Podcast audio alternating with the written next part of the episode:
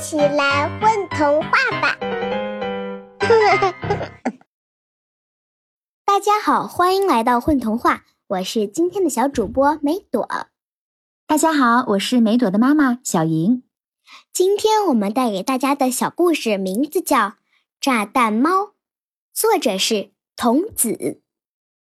炸弹猫试了试，自己现在假装愤怒到爆炸的时候。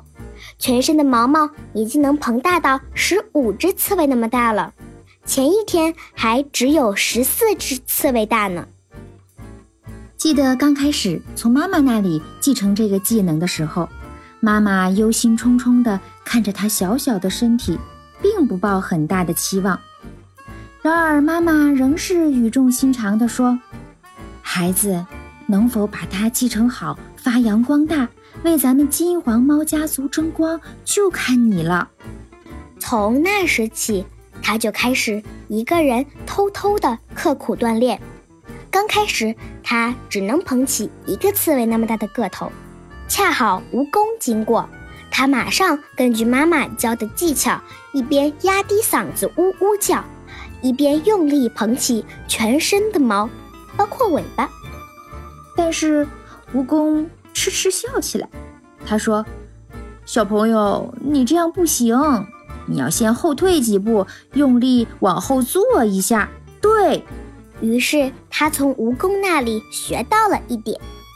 接着，他从螳螂那里、乌龟那里、麻雀那里都学到了一点点值得记住的技巧。这些是妈妈在当初传授的时候无法说的这么生动传神的地方。他很感动，这么多的朋友帮他在完善这个技能的掌握。慢慢的，他能捧起到两只刺猬、三只刺猬、五只刺猬，他自己也在跟着长大。有一天，他在灌木丛中钻进钻出，勤奋的锻炼着的时候，刚刚钻出一丛黄杨。突然发现，在前面一棵小树下，有个没有见过的尖嘴长脸的家伙在好奇地看着自己。脑海中不由自己控制的，他猛地后退几步，大吸一口气，用力往前一蹬，砰的把毛毛膨大到了八只刺猬。那个家伙还来不及发出第二声尖叫，就吓晕了。炸弹猫喜不自禁地蹦过去。绕着它跳起舞来，心中充满了对它的感谢之情。是啊，太棒了！一下子就从五只膨到了八只刺猬那么大。也许这个看起来很熟悉却不认识的朋友，会成为自己苦练技能的好帮手。炸弹猫于是在他醒来后，盛情邀请他留下来陪自己练功。为了让他放心，并且保证自己不会伤害他的人身安全，但是那个家伙仍然很惊慌地看着他，一脸不可置信的样子，吞吞吐吐地说：“但是我是老鼠，你是猫，我们不会成为好朋友的。你要是不答应，我就再捧起来。”炸弹猫说。老鼠再次尖叫一声，倒在地上。不省人事。原来炸弹猫这次又碰到了九个刺猬那么大。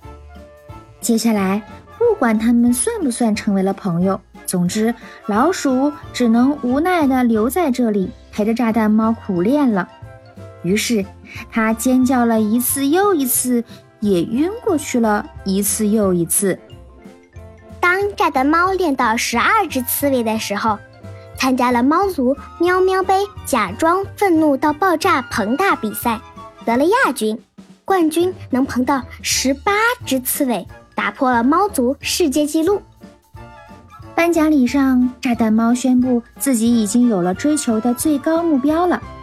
是的，不仅仅是超过目前的纪录保持者十八只刺猬那么大，因为我已经找到了最好的陪练伙伴。他。自信地说：“